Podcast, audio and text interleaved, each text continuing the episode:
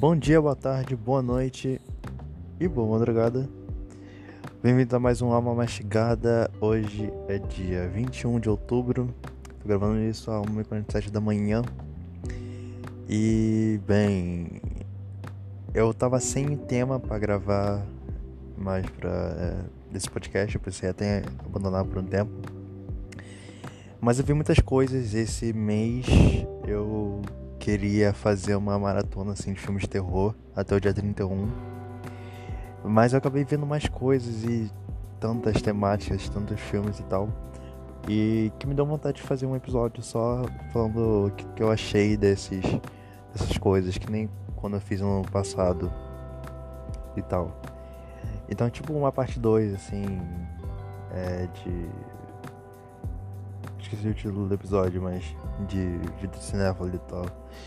Mas eu vi também séries e. É, é, em, enfim, outras coisas não relacionadas a tão assim a cinema que eu queria compartilhar aqui e que acho que dá pano pra manga pra falar e tal. É, eu terminei meu disco no começo desse mês Aí então eu tive assim tempo para voltar a ver filme, ver série. E eu sou uma pessoa que geralmente não vê assim, não tenho costume de ver muita ver muita série, ver muito filme, mas esse mês eu não sei o que, que deu em mim, que eu acabei é, apertando assim o modo automático e comecei a ver muita série e tal, e muito filme. Geralmente não sou assim. Eu gosto, mas é que eu não não costumo sempre, sabe? Mas, enfim, eu tenho aqui uma listinha pra me coordenar, porque é muita coisa e tal. E vou soltar uma vinhetinha e já já a gente começa.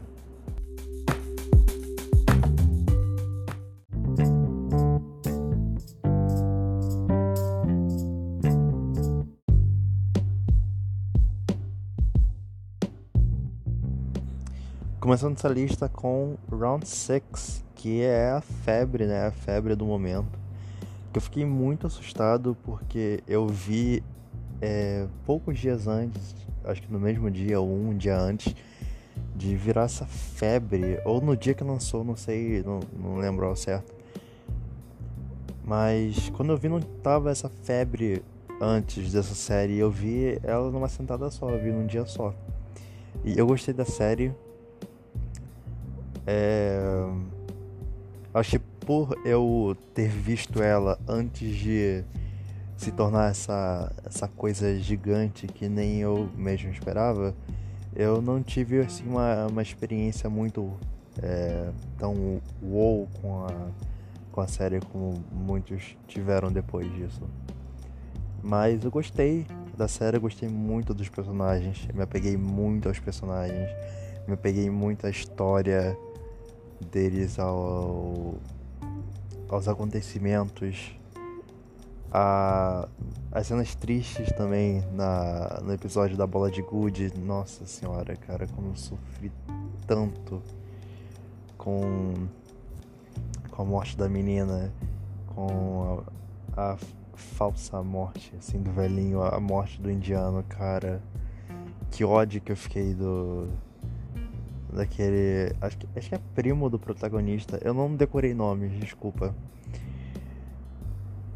Mas eu fiquei com muito ódio e é, eu fiquei feliz com o final desse em específico. É, o episódio da batatinha frita, eu gostei, gostei muito. Sabe, acho que é a única brincadeira que eu, que eu conhecia, acho que você por aí também conhecia, mas eu nunca imaginei é... sabe a quantidade de mortes que teve assim já no primeiro episódio, sabe? Eu fiquei assim tão chocado, é, é bem jogos vorazes mesmo. Só que eu num nível mais mais ingênuo, porque são brincadeiras infantis, mas tem essa são brincadeiras infantis e também tem essa essa tensão de que se você errar você morre, sabe? E são muitas pessoas. Então dá, dá um daquele clima de tensão que você também como espectador se pega, sabe? É, teve aquela cena da briga que teve no terceiro ou no quarto episódio, se não me engano. Aquela confusão, aquela treta, porradaria e os efeitos de câmera também, como é uma cena que se passa é, na maioria do tempo no escuro, que dá aquela tensão, sabe? Você não sabe o que você tá você não sabe o que está acontecendo. E se você é, perde alguma coisa, algum personagem é atingido e tal, e você se imagina no lugar dessas pessoas que estão lá no escuro, são estão aí forçadas, sabe, a ficar nesse negócio, é que não correndo risco de vida e tal. Realmente é é bem desesperador, mas é bom, sabe? E o final eu não gostei muito do final, tenho que ser sincero. Não gostei muito do final. É... Eu fiquei chocado com o velhinho sendo o, o, o cara por trás disso tudo. Mas assim, era bem óbvio depois que eu assisti a série, eu fiquei pensando nisso. Tava bem óbvio que o velhinho tava por trás daquilo tudo, porque era. Sabe, era muito na cara, muito na cara mesmo, como ele era o único idoso entre todos os participantes, como ele era o único é, que tava com o número 1, um, sabe? Eu não tinha mais ninguém com o número próximo a isso, não tinha nenhum número 2, nenhum número 3, nenhum número 0, nenhum número 5, sabe? Ele era o único número 1 um de lá. E acho que pelo fato quando teve aquela votação depois do primeiro jogo para as pessoas é, quererem sair do jogo, o fato dele ser, ter sido o último, sabe, a votar influenciou tanto isso. E depois naquela cena que ele tá lá com o protagonista é sentado, incentivando a ele, incentivando ele a voltar pro, pro jogo, cara, aquilo caiu como uma luva depois que eu vi o final. Mas é, é uma série boa, é uma série muito boa, tá num sucesso gigantesco, tá numa uma série de tretas envolvidas agora com o pessoal conservador é, e com as crianças que estão gostando dessa série, mas que claro, é uma, uma série que não é para criança, mas tem criança vendo e estão pondo a culpa na Netflix, quando na verdade a culpa é dos pais dessa criança, dessas crianças. E, enfim, acho que vai ter uma segunda temporada. É impossível não ter uma segunda temporada com os mares, os rios de dinheiro que o cara que criou essa série está ganhando agora. É impossível não ter uma segunda temporada. Eu queria muito ver como que começou esse jogo, sabe? O começo, tudo. A história do velhinho e tal. Porque eu não gostaria de ver do ponto que acabou a primeira temporada. Acho que não daria muito certo. Porque os personagens que o público foi é, se apaixonando fora do protagonista morreram praticamente. Então não tem muito o que explorar assim, só se conseguirem fazer um plot mais interessante. Mas eu também acho difícil, porque o público se apegou aos elementos dos jogos. E agora que o cara ganhou o jogo e acho que tem uma possibilidade dele voltar a comandar dessa vez o jogo. Então acho que perde um pouco dessa dessa, dessa, desse favoritismo, sei lá. Não sei se vocês me entendem. Mas enfim, vamos ver, vamos esperar o tempo responder. Continuando com produções é, coreanas, porque eu me apaixonei por, por esse, esse mundo de produções asiáticas. Eu já gostava muito de filmes de terror japoneses, mas é, não estava tentado assim muito para as produções coreanas. Eu sabia que tinham doramas na Netflix, mas eu nunca parei para ver e até agora não parei para ver e possivelmente eu vá dar uma tentativa, dar uma olhada e tal. Eu vi Alice in Borderland, que é uma série parecida com Round 6, é, e tem um quê de jogos vorazes com Alice no País, no País das Maravilhas. É uma série bem distópica, bem da hora. É... Eu gostei muito, sabe? Eu gostei muito. Eu vi essa série. Eu quase. Quase fiquei até 5 da manhã vendo essa série. Aí dormi e acordei ansioso para terminar a primeira temporada. E cara, eu quero tanto uma segunda temporada dessa série já. Quero tanto, tanto uma segunda temporada já, pelo amor de Deus. É... Eu não sei, acho que os jogos aqui, por serem menos ingênuos, é, mas com uma maior tensão, foi o que me apegou nessa série. E também porque a história é completamente assim, fora do comum, sabe? São jovens que estão lá vivendo e tal, aí de repente, pá, muda tudo de um, de, de um estalo de dedos, sabe? A realidade muda para essa coisa de que você tá sozinho no mundo e você tem que jogar para sobreviver. Aí se você ganha, você tem três dias para para voltar a jogar, senão você morre tá ligado? Aí você tem que também coletar essas cartas e você tem que coletar todas essas cartas do baralho para voltar para a vida real, sabe? É muito muito absurdo, mas é muito bom, tá ligado? É aquele tipo de distopia que te prende, sabe? Enfim. É... Tem uma deixa no final do, do, dessa temporada, da primeira temporada, para uma segunda temporada que, convenhamos, pode muito bem ser a última e para mim tudo certo, mas que eu tô muito ansioso para ver. Tô muito ansioso para ver como essa coisa vai acabar. Eu gostei um pouco do protagonista, mas eu acho que eu me apeguei mais aos aos coadjuvantes, sabe? Aos amigos deles. É, a menina que ficou com ele acho que até o final da temporada. O plot do final eu gostei, eu achei muito da hora, sabe? Eu acho que os personagens que sobreviveram vão dar ainda muito pano pra manga. Com certeza os roteiristas vão colocar uma morte assim aleatória que tem que ter, né? Tem que ter um sofrimentinho. Faz parte.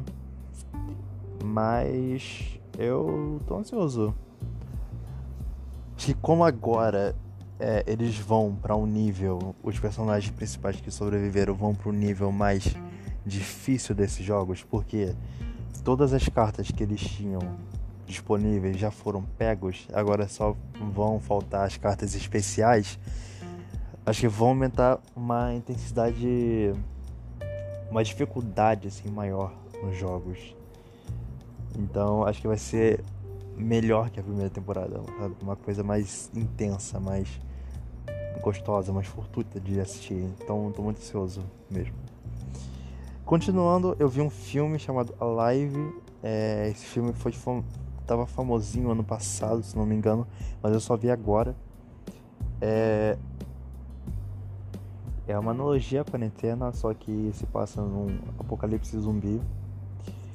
Muito da hora, tem elementos no filme que eu adoro, que é essa coisa de é, poucos cenários, dois personagens, é, o mundo assim, num caos e eles tendo que sobreviver com o que tem. E, e, e é isso, é, é exatamente isso que eu gosto. E é um final que. É um final fechadinho, sabe? Um final que não te deixa com, com dúvidas. É um final que não te deixa é, pensando muito, sabe? É um final, final, final.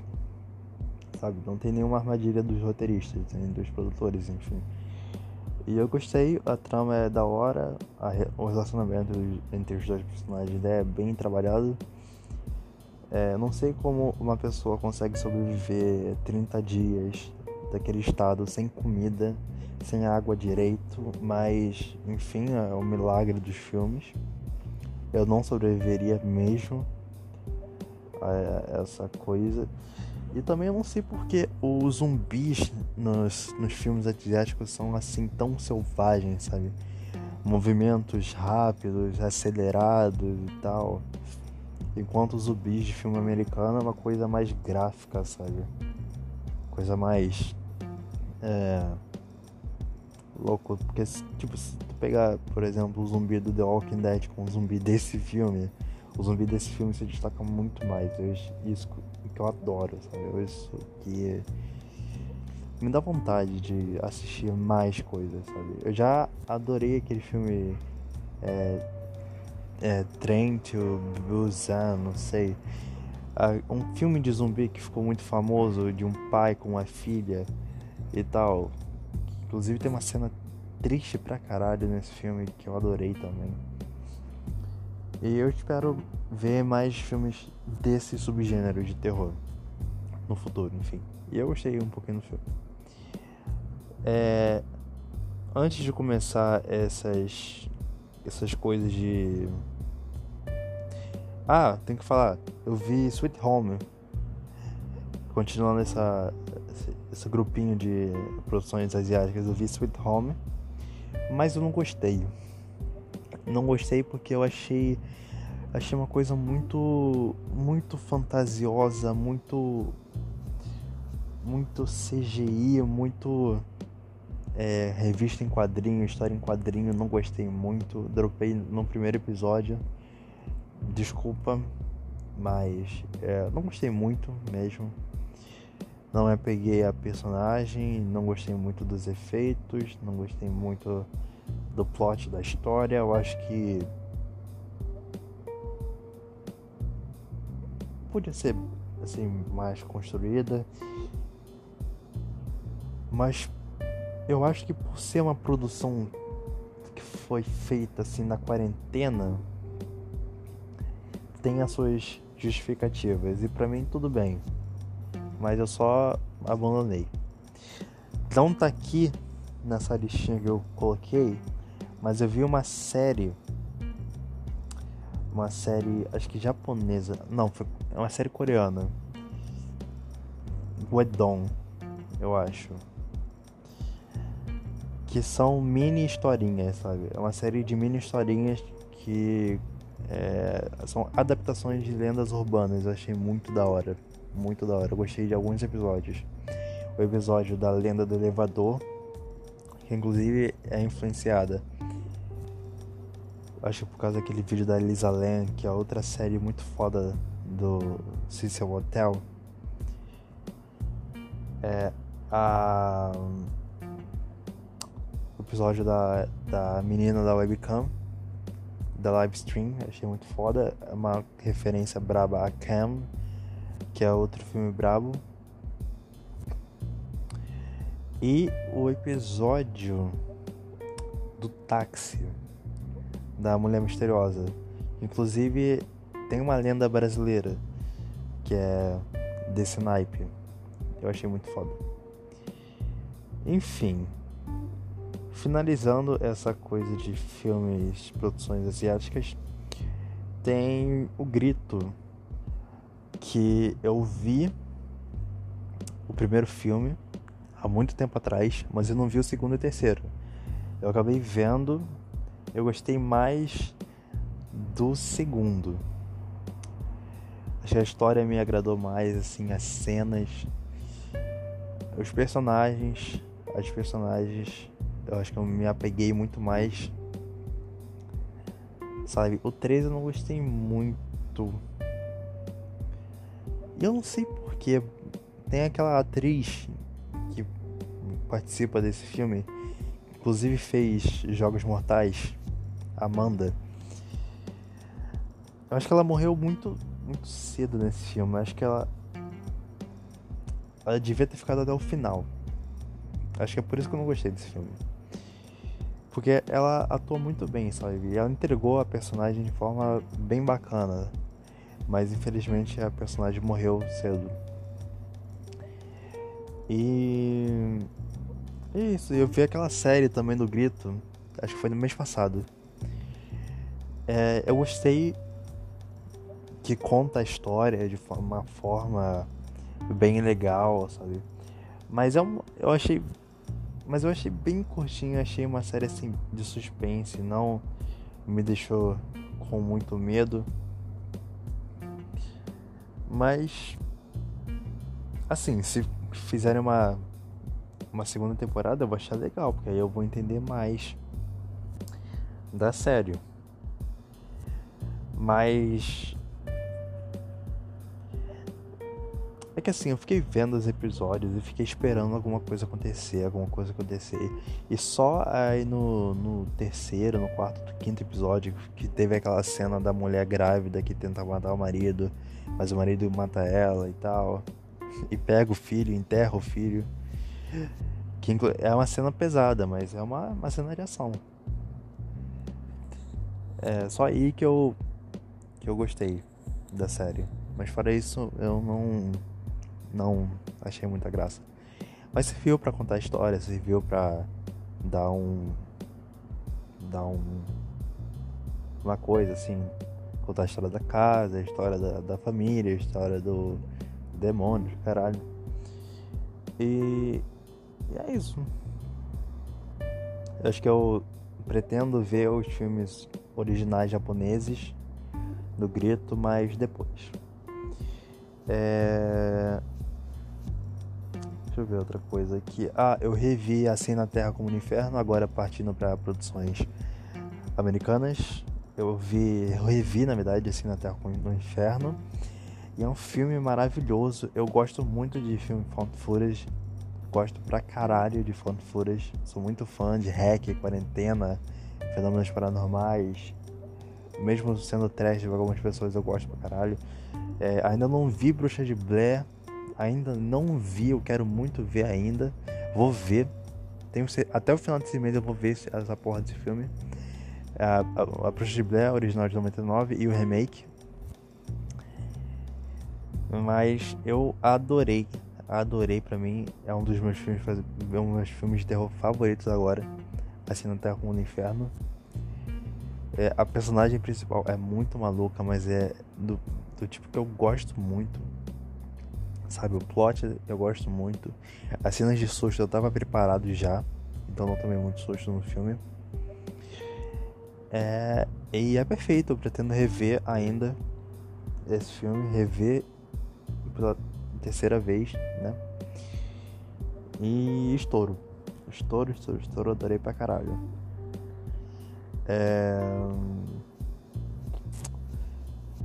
Eu quero no futuro ver mais filmes de footage, porque eu acho mais interessante. Falam que o gênero tá saturado, mas eu não acho não.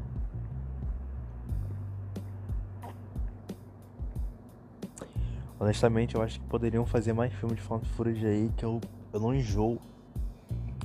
Não sei, eu não sou dessas pessoas que enjoam, que enjoam fácil. Eu acho melhor até que um slasher, tá ligado? Porque slasher é um filme fácil, sabe?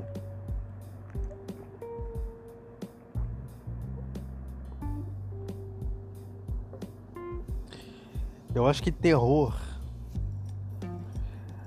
não precisa ser feito com toneladas de sangue falso.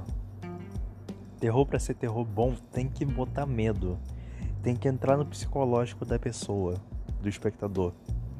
Tem que ser tem que ser marcante, tá ligado? Tem que ser aquele filme que a pessoa vê e fica com ele na cabeça, sabe?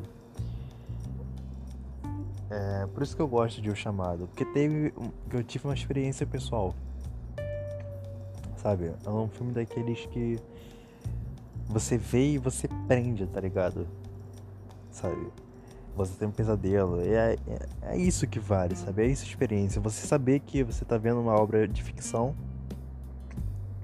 Mas você acha, tipo, caralho, aquilo é muito real. Mas não, é ficção. É ficção, é ficção. É, e entrando nesse quesito, que agora entramos em um filme, em uma produção brasileira chamada A Meia-Noite Entrarei. Nossa, a meia-noite é. Como é? Caralho. A meia-noite roubarei sua alma. A meia-noite canarei seu cadáver. Enfim, o primeiro filme de Zé do Caixão. É, eu sou muito fã no trabalho de César Caixão, sou muito fã dos José Mojica Marins. Eu revi esse filme, também é outro filme que eu revi esse mês. É, aproveitando essa leva de de que o, Zé do Caixão vai ser rebutado é, na Inglaterra, não, no Reino Unido e na no México. Eu revi o primeiro filme do Mojica, o primeiro filme do Zé do Caixão, quer dizer. E, cara, é simplesmente um dos melhores filmes brasileiros da história. Sabe? O que esse cara fez em 64, em 1900. Não, o filme foi produzido em 63 e lançado em 64. O que esse homem fez nos anos 60 no cinema brasileiro, em plena ditadura militar, assim, uma coisa impressionante, cara. O cara simplesmente revolucionou o terror nesse país. O cara simplesmente inventou, trouxe o, o filme de terror para esse país, tá ligado? Não vai ter nenhum personagem de terror igual o Zé do Caixão. Acho que ninguém vai fazer terror igual a esse homem fez. Ninguém. E eu, sabe, eu fico muito triste, fico muito triste, fico decepcionado como esse país é, rejeita o terror, tá ligado?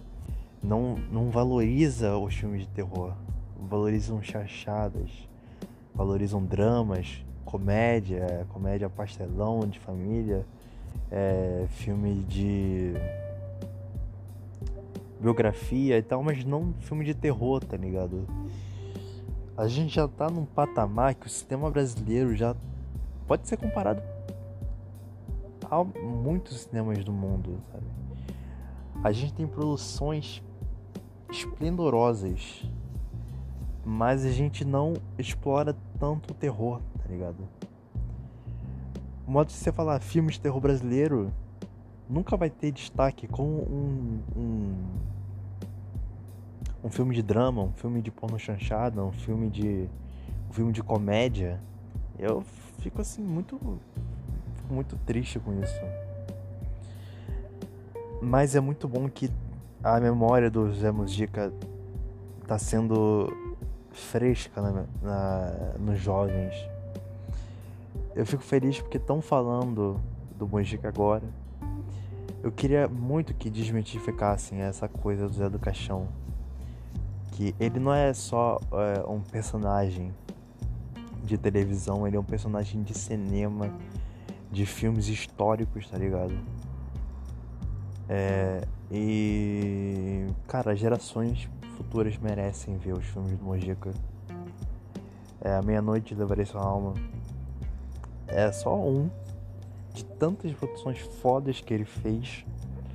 E eu coloco no, assim, pau a pau com Glauber Rocha, Rui Guerra, Walter Salles, sabe? Esses produtores fodas. Rogério Ganzella, sabe? Os, os pica do pica do cinema brasileiro, da história do cinema brasileiro, eu coloco ele lá. Sem arrependimentos, sabe? Saber que esse cara teve que vender casa, saber que esse cara lutou para defender a ideia dele, tá ligado? Lutou pela lutou para é, por filmes dele serem liberados. É, até o, sabe, acho que até o último dia de vida ele lutou para ser reconhecido. É, os filmes dele já foram roubados, já teve fita confiscada, já teve final censurado, falar censurado, já teve filme censurado. Só foi reconhecido mesmo pela gringa. E mesmo assim, as pessoas têm essa, essa, essa coisa que de não acreditar no que é da gente, sabe? Eu fico muito triste, eu fico muito decepcionado mesmo. E é uma coisa que é, daria um episódio inteiro para falar sobre isso, mas eu prefiro não me me alongar tanto. Enfim, vou beber mais um gole d'água porque minha garganta tá foda.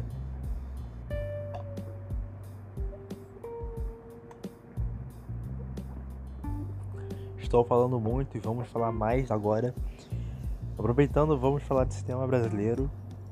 Porque eu vi muitos filmes brasileiros nessa nesse mês que me inspiraram muito. E eu vou compartilhar com vocês.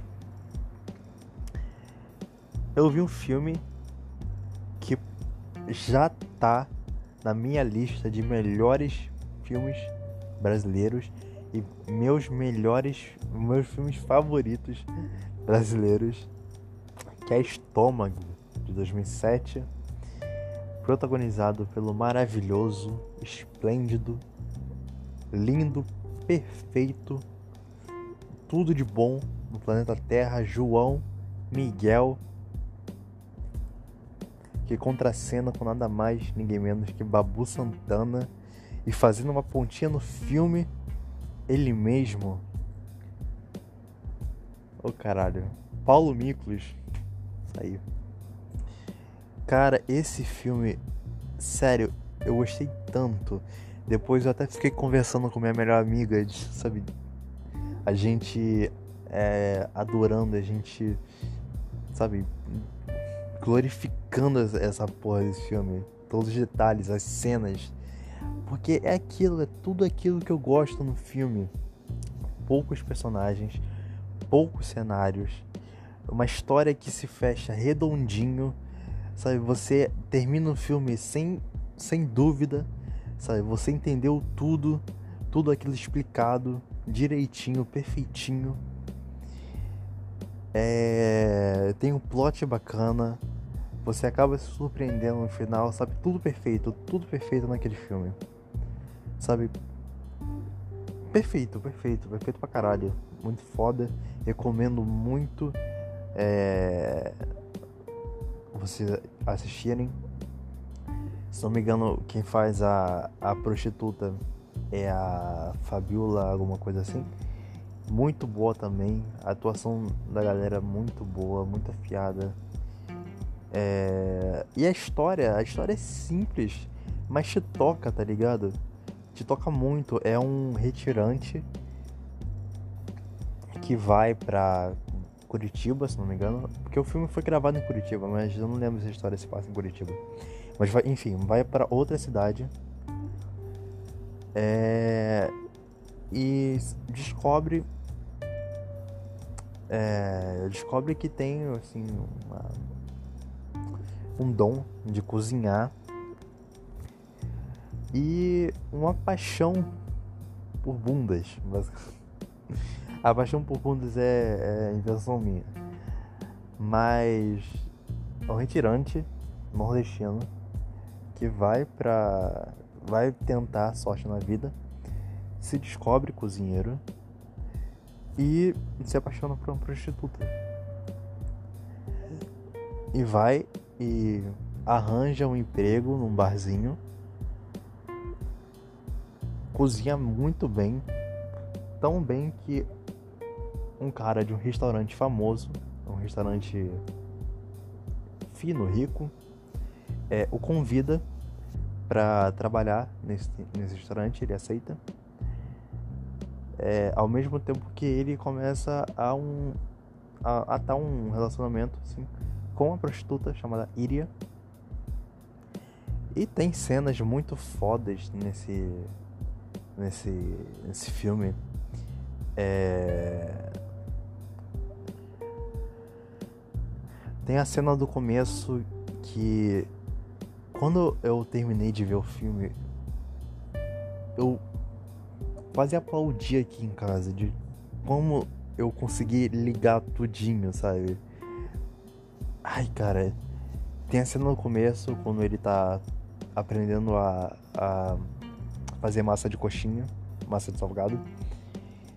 É, aí o cozinheiro, é, o dono do barzinho, fala pra ele: aperta, aperta que nem bunda de mulher. Aí ele vai e começa a apertar, manejar a massa com, com gosto, com jeito. Aí pulando pro um. Um, um acho que é o meio, o meio do filme. Ele tá com o dono da, do restaurante fino, chique, é, vendo o mercadão popular da cidade e vendo uma peça, uma peça inteira de carne. E o, o dono do restaurante vai falando pro cara, pro Donato. Essa aqui é a carne, essa aqui é, essa aqui é a parte boa, é que nem bunda de mulher e tal. De novo, essa analogia. Essa analogia e você salta, você pega essas duas analogias, a bunda de mulher, e salta pro final do filme, onde o cara comete o crime que que é a razão para ele estar tá preso. E cara, é genial. E como a edição e como o roteiro, sabe, oscila essas duas coisas, porque o filme intercala entre cenas antes dele preso e ele preso na cadeia, cozinhando e tal. E tem um contraste dele cozinhando assim fora da prisão e ele cozinhando dentro da prisão e a realidade dele na prisão e fora da prisão e tal. E cara, é muito bom. É muito bom. Puta merda, é muito bom. Enfim, não vou me alongar muito. De novo, eu daria um episódio inteiro só idolatrando esse filme e acabou.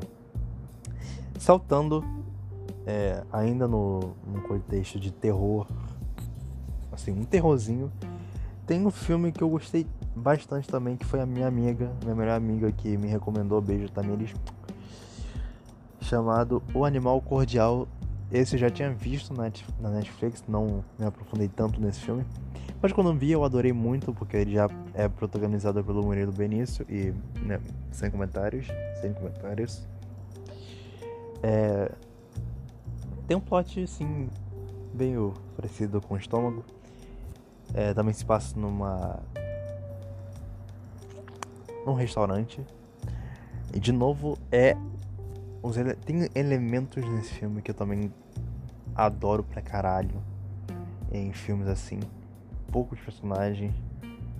Poucos cenários. Um plot simples. Não tem uma reviravolta assim, mas é bom porque é terror. É filme de terror. É filme de terror brasileiro. É filme de terror brasileiro que não é slasher. É psicológico.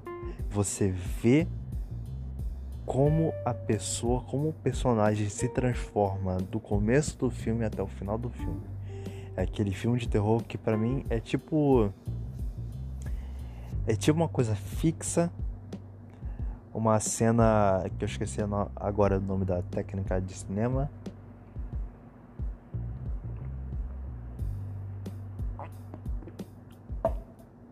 É tipo uma câmera fixa, sem cortes.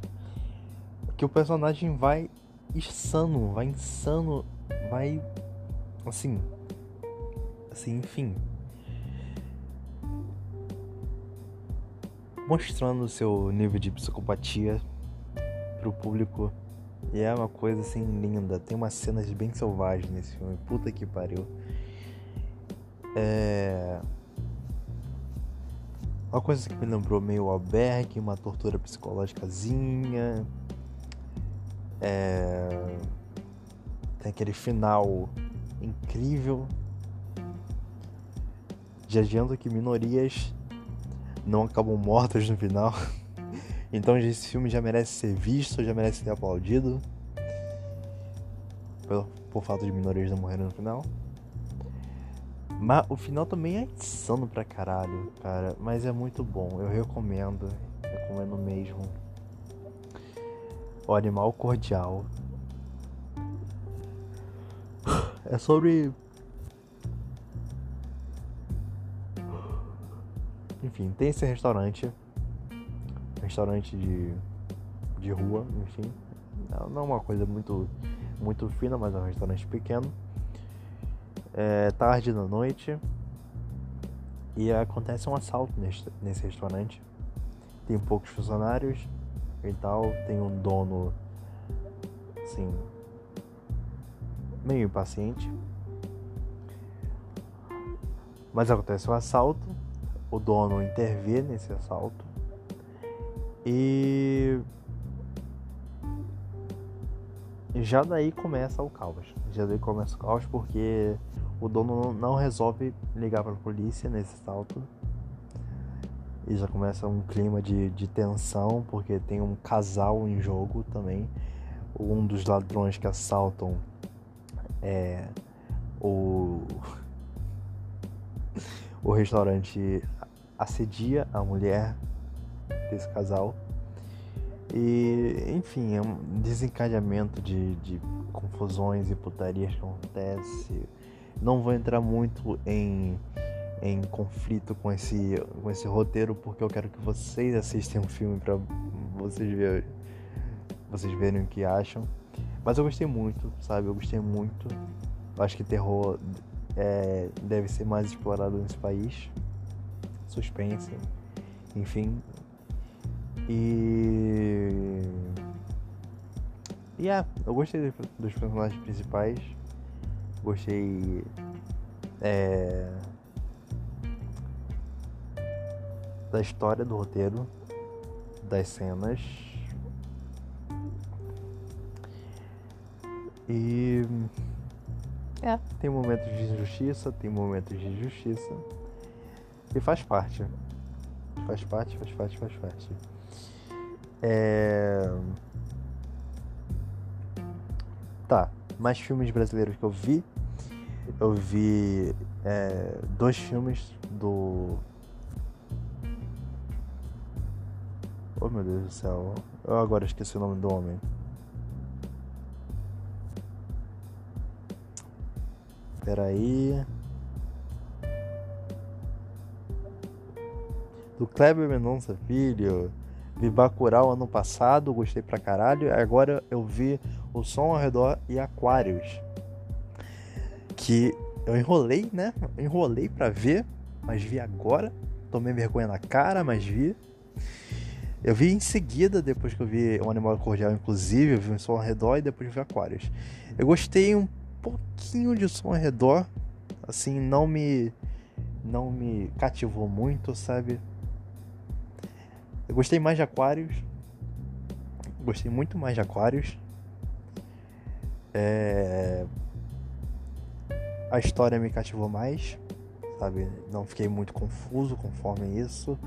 Os personagens me cativaram mais. É... O final eu não sei porque eu achei o final dos dois filmes parecidos. Não sei se o Kleber Machado tem essa, essa característica de deixar um final meio em aberto. Mas eu também gostei. Não, é, perdoei e tal. E.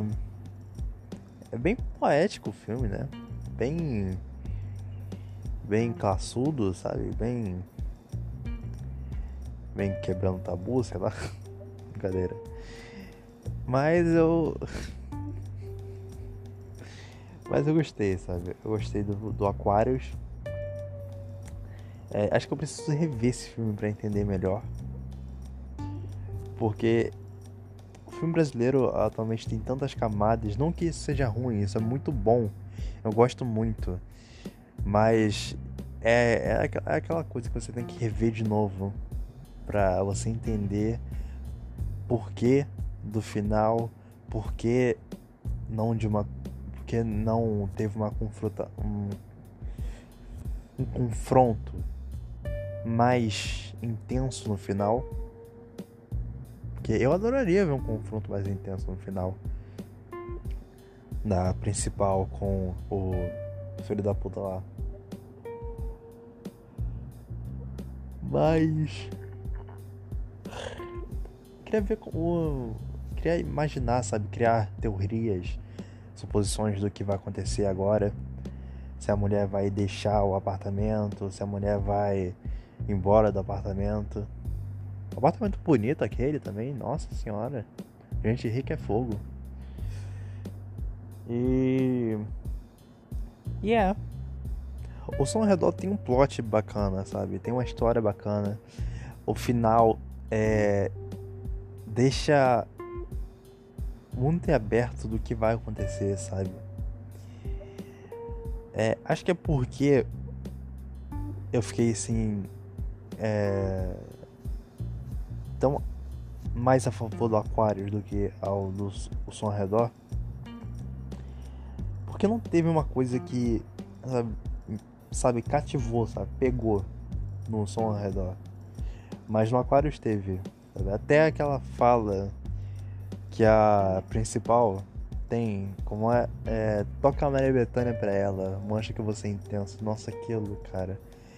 Eu já tinha noção, já tinha conhecido aquela que ela fala antes, mas não sabia que era desse filme. Então quando eu vi, eu abri um sorriso instantâneo, tá ligado? E não teve isso, sabe? Não teve esse momento espontâneo, não teve esse. esse sabe, essa coisa que, que cativa.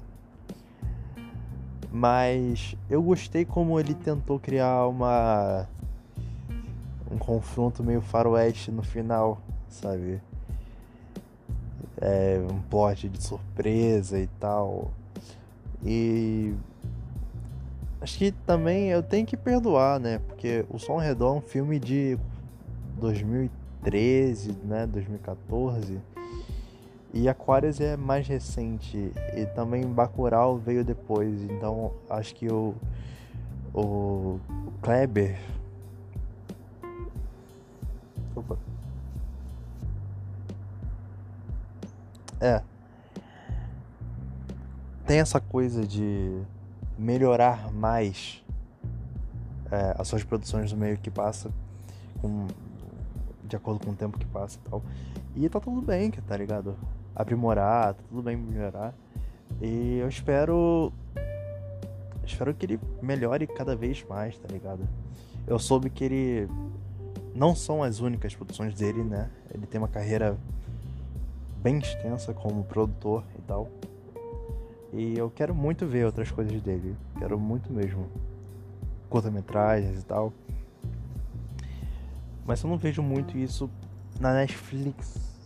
Isso que me dá muito muita raiva. Então, enfim. Eu vi Cinema Aspirantes Urubus, que também é protagonizado pelo João Miguel maravilhoso. E tem aquele ator alemão também, que é a coisa mais gostosa do mundo. Não é de surpresa pra ninguém. E eu também gostei muito desse filme, sabe? Gostei bastante desse filme. É. Hum. O que eu posso falar? Eu gostei do roteiro, gostei do pote, da história. Se passa no passado, sabe? Também tem um aspecto de película. Acho que esse filme foi gravado na película também. Por isso que dá esse aspecto de anos 90, sabe? É, gravado em 2003, cinema de retomada e tal, que me aproxima muito desse filme. Que é uma época que eu gosto, tá ligado? É, e e eu achei um filme lindo, tá ligado? Um filme poético, lindo pra caralho. Eu acho que todo mundo devia ver esse filme. E. Ah, cara. Os filmes brasileiros têm isso, né? De. De conectar, sabe? De te prender. E é maravilhoso, cara. Esse filme é uma prova disso. Esse filme. É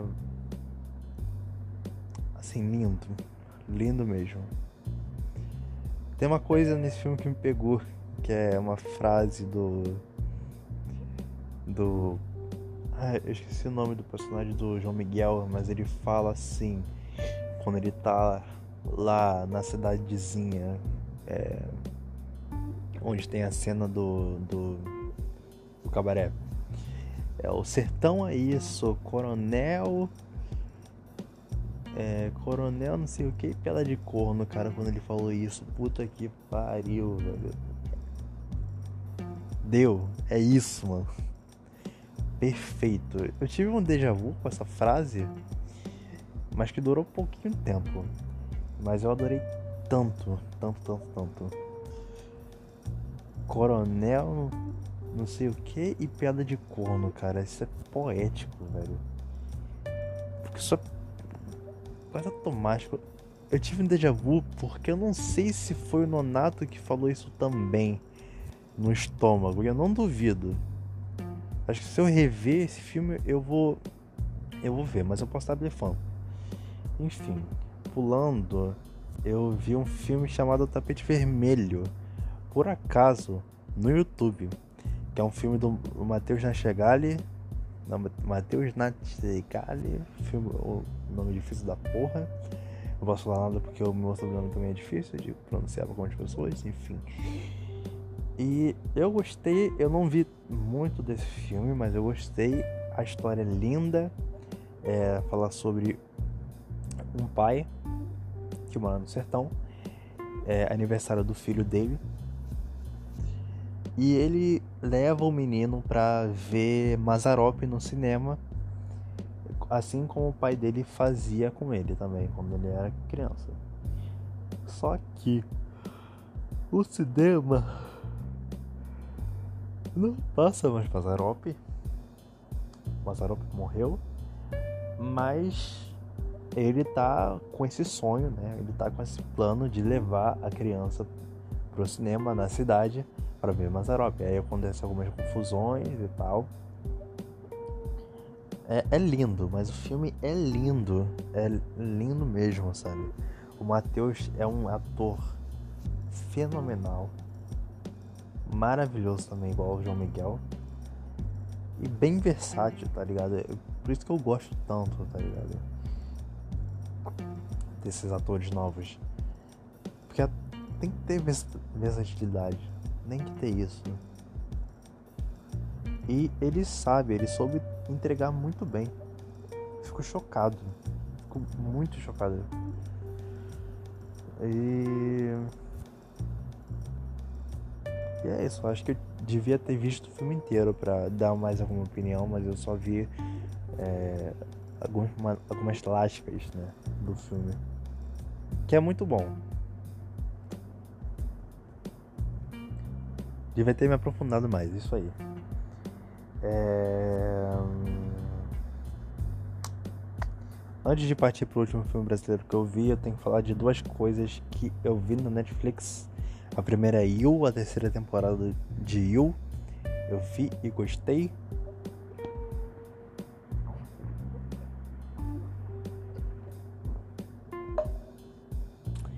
Gostei do final. É, junto com o rap do jogo, por ele ter matado a 1. Mas a 1 fez muita merda nessa temporada. Agiu por impulso, muito. É, não precisava definitivamente, mas is what it is. É, só fico triste por causa do filho do Joe, tá ligado? Porque é um bebê. E o Joe não aprendeu nada. Nada com o passado dele. Isso que me deixa mais triste. E. Ah, cara. É isso, né? São duas pessoas com problemas. Com um filho que provavelmente vai se tornar um problema ou não. Porque nunca sabe, né? O Henry é um bebê de meses e acho que o Joe fez certo de largar ele para uma família mais equilibrada do que a dele. Fez muito, muito certo. Mas, né, vai ter uma quarta temporada que tá confirmada. E eu não sei o que plot vão colocar pra essa temporada, não sei mesmo. Mas resta né, esperar, né? Resta ver o que vai acontecer. Eu queria muito que a Netflix atualizasse mais séries brasileiras, criasse mais séries brasileiras, mas vamos ver né, o que vai acontecer na quarta temporada de You, que sai provavelmente no ano que vem. E é isso. Eu vi um filme chamado John a Procura de Aliens. Coisa mais linda fala sobre um cara que chamado John que constrói um monte de traquitanas e máquinas, bagulhos eletrônicos para tentar criar uma conexão com aliens. E no meio disso tudo tem uma mensagem sobre aceitação LGBT, cara, e a cara é lindo. Puta que pariu, que filme. É um curta, na verdade, é um filme de 15 minutos. Isso que eu fiquei puto, porque, cara, é uma história tão rica, mas é um filme de 15 minutos. Eu queria mais, eu queria duas horas só disso, mas não, é 15 minutos. É, é um Tiger King, só que menos caótico e mais family friendly, tá ligado? E a. John a Procura de Anis, assistam, assistam, por favor. Isso nos leva ao último filme da lista. Eu vi, é, eu falei de tudo que eu tinha para falar. O último filme da lista, querendo ou não, não sei se a esquerda vai gostar disso, mas eu vi pela primeira vez na Globoplay e simplesmente adorei. Quase chorei, com razão numa das cenas, é, no final, no meio, etc. Mas é isso, né? Central do Brasil. Central do Brasil. Esse filme, cara. Central do Brasil, cara. Fernanda Montenegro.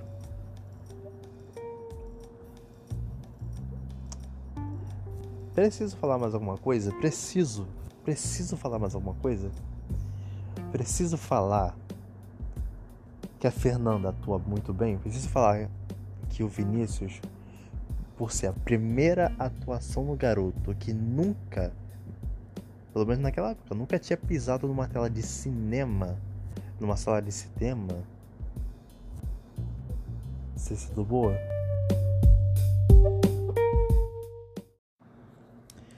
Bom, eu tive que parar a gravação porque começou a pitar uma coisa aqui que eu não sabia o que era, mas o Anchor só grava 60 minutos, eu não sabia. Eu já tinha passado quase é, 55 minutos. Enfim, coisas. Continuando. Eu preciso falar que a Fernanda Montenegro impecável nesse filme. Preciso falar que o, que o Vinícius, por ter sido a primeira atuação dele, um garoto que nunca tinha pisado numa sala de cinema até então, estava perfeita. Preciso falar, preciso falar da direção boa maravilhosa de Volta Salles. Preciso falar da realidade que eles colocaram no filme. Preciso falar da fotografia impecável do filme. Preciso falar do roteiro. Preciso falar da dramaticidade que eles colocaram, colocando pessoas reais no começo do filme. Preciso falar, cara. Eu preciso mesmo. Esse filme é um clássico do cinema com razão, e eu sou um burro por ter visto é, anteontem pela primeira vez. E com isso eu encerro o episódio de hoje. É, falando de tantas coisas, tantos filmes. É, até semana que vem. Provavelmente com mais filmes.